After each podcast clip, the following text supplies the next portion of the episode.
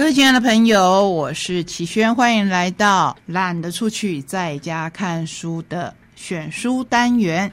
今天的选书第一本要为我们的孩子们来介绍，同时我也希望家长跟老师可以跟我们一起来听听这一本书，因为里面有孩子很多的心声。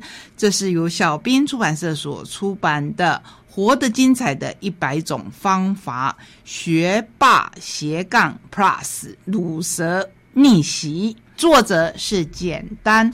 为什么他叫做简单老师？这当然是他的笔名。这一本书是由在国语日报上的一个专栏合集而成。那我们看到，其实孩子一定要走很正统的路吗？如果你的孩子他有别的想法，你可不可以允许他有自己的空间呢？这是这一本书。最想要跟您分享，也是我挑了这一本书当选书，最想要跟您分享的《活得精彩的一百种方法》。这只是第一册，透过采访报道孩子平常不易接触到的二十位职人的生涯探索与选择，介绍多彩多姿的人生样貌，拓展孩子的视野。带领孩子看见更宽广的世界，从中找到自己多元发展的可能。这里面有二十位，你可能想都想不到他们的职业形态。其中有一位老朋友，我先来跟各位讲个故事。有一年，这一位老朋友到我们台东来演讲。是学校的老师邀请他来的，所以帮他安排了两所国中。到了下午场的时候，是在卑南国中演讲完了。我跟他讲说，我去接他，我们去吃个晚餐，聊一聊。我接他的时候，他跟我讲说，哇，他来我们台东演讲，他觉得很开心，比他去台北的。明星高中演讲还要愉快，我问他为什么，他说因为在台东虽然是国中的小孩，可是听得很专注，尤其是他刚刚离开的卑南国中，竟然有小孩子问他说：“你做这一行每个月可以有多少月薪？”他觉得这是他从来没有遇到的问题。第一个，他觉得偏乡的孩子早早就对自己有打算。他们可能就想着要翻转家里的经济，这是让他感动的，因为这跟他当初进这一行的初衷也不无关系。第二，他觉得这些小孩真的有把讲座听进去，有把他的介绍听进去，而且是很认真的去思考自己的未来会不会跟这个行业相关。相较起来，在台北的某个明星高中曾经受到什么样的待遇？他讲给我听，不只是学生们拼命的在底下划手机，连坐在第一排的老师们也都在划手机，让他越讲越没劲。所以从这个聊天当中，我就觉得学到很多。当然呢，我第一个学到的，或是我第一个感受很深的是，我们台东的孩子。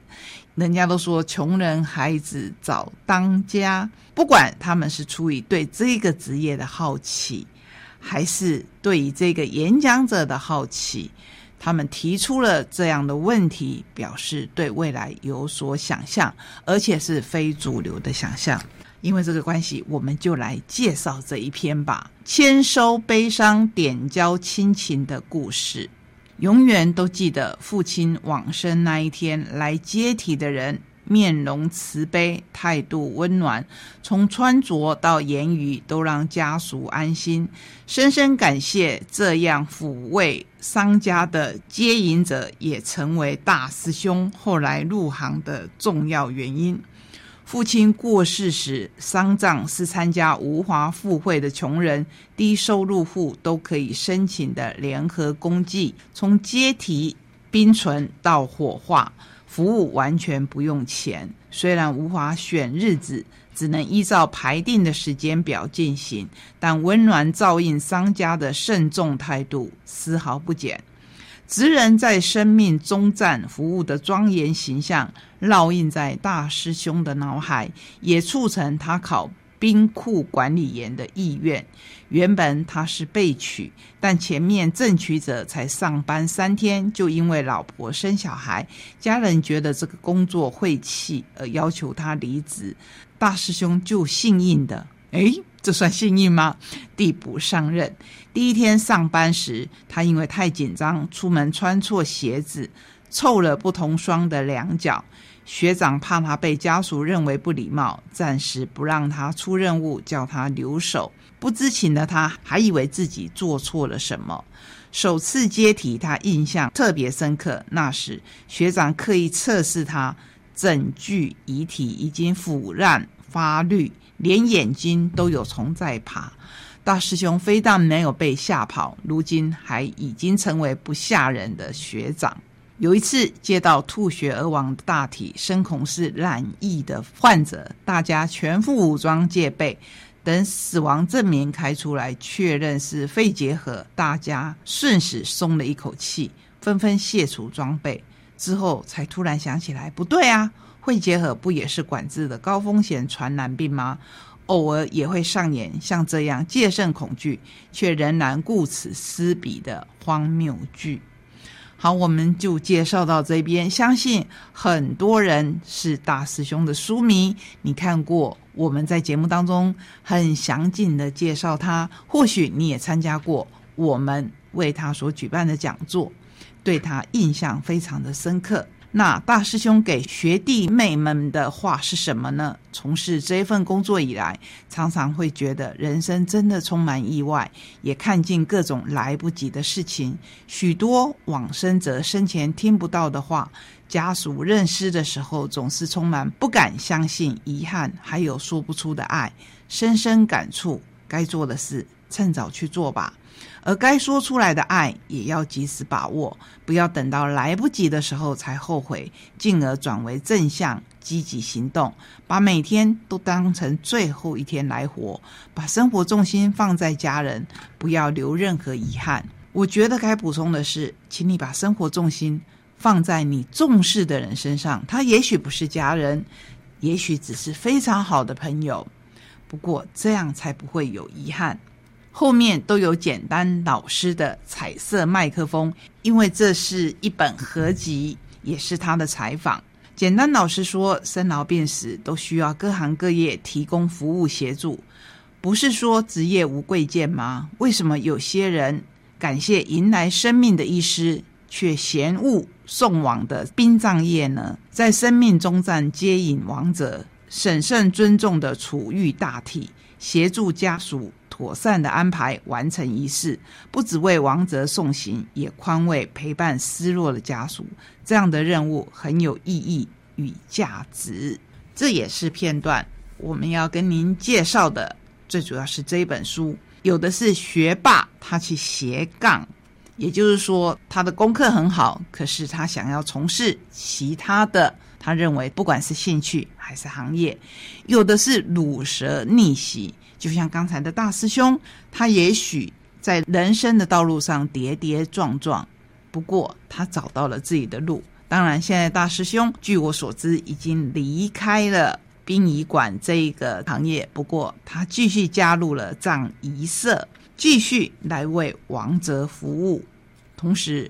好像也应该要帮他预告一下，他即将会有新书，希望大家要多多支持，因为书是需要大家来读的，而且会有不一样的题材。这里面的篇章还有宁为黑手拒当花瓶的赛车手陈绿，真的是一个好漂亮的女孩子啊，穿着改良式的短旗袍。骑在跑车上，好帅好帅！他是从演艺科到专业赛车手，完全的意外。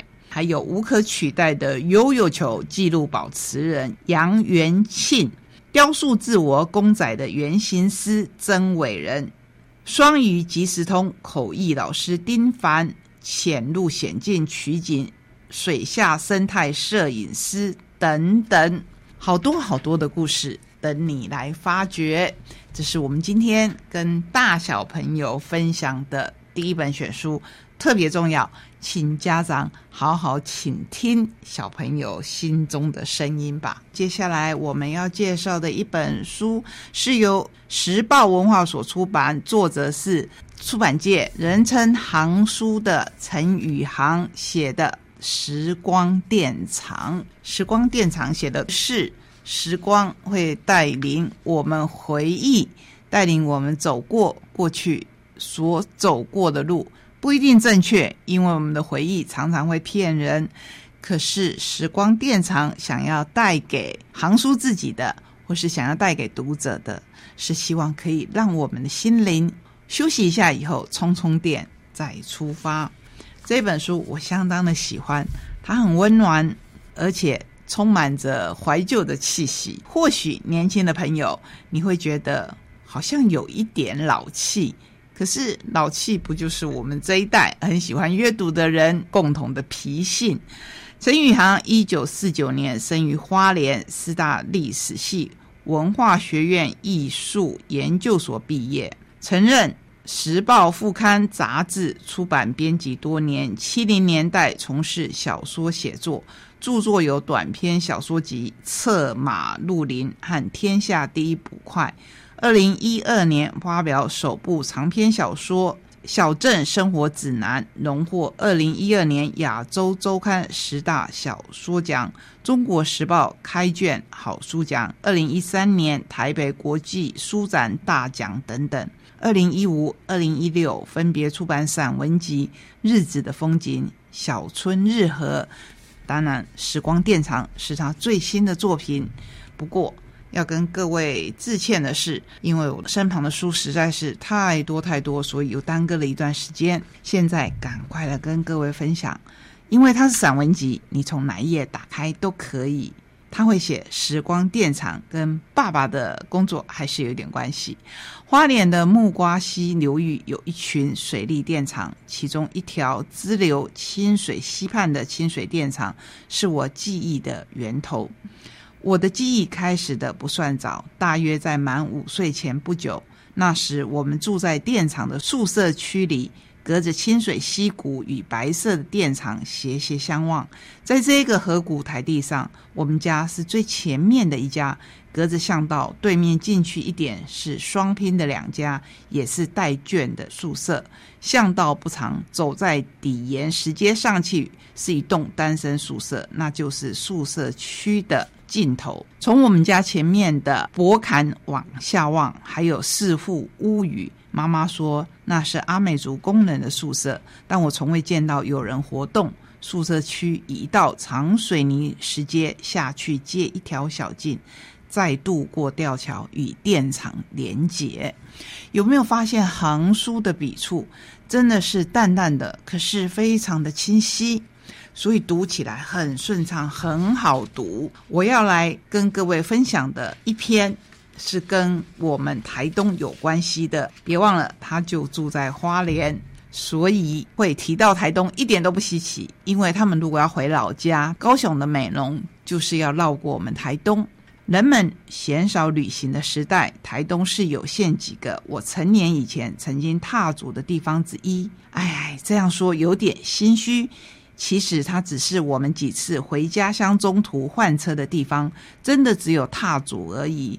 从花莲市乘东线窄轨铁路对号快车来到终点的台东镇，注意哦，那时候还没有升格为台东市。吃点东西，选举转搭公路局巴士走南回公路往高雄而去。小学、初中、高中各一次的返乡来回，只有一次在台东过了夜，那是。我还是小学生，那一次的回程，南回公路某座桥梁因为遭台风洪水冲断了吧？修建中采接驳的方式通行。我们在途中下了巴士，提行李走一段崎岖的干河床，到对岸与从台东来的车队旅客互换巴士。路有一点长，老幼行走吃力，接驳因而费时。我们到台东街上时已经傍晚，所以就要住宿。这段记忆是他比较深的，可是说起来，在小学又有一点点的模糊。那至于中学，至于大学。的经过，就要请你自己来看。中学时代呢是比较特殊，因为那时候我们花东还是一个考区，所以他必须来台东考试。真的是久远的年代，可是读起来好温馨。这里面呢，如果你是对出版业有兴趣的人，读来也是津津有味，因为里面说到了好多以前他在编辑的时代，因为他历经了几个出版社，我们会看到已经远去的王宣一女士提到了她的国宴与家宴，真的是让我们怀念不已。那现在。在这一本书当中，我们重新看到了很多作家他们的书，他也提到了跟很多作家来往的过程，以及他现在类似退休的生活。我们希望行书这样的笔触还是可以源源不断的为我们写出更多好看的散文以及小说。这是今天为您介绍两本风格完全不一样的选书，希望在炎炎夏日当中。能够伴你度过一段比较轻松的时光。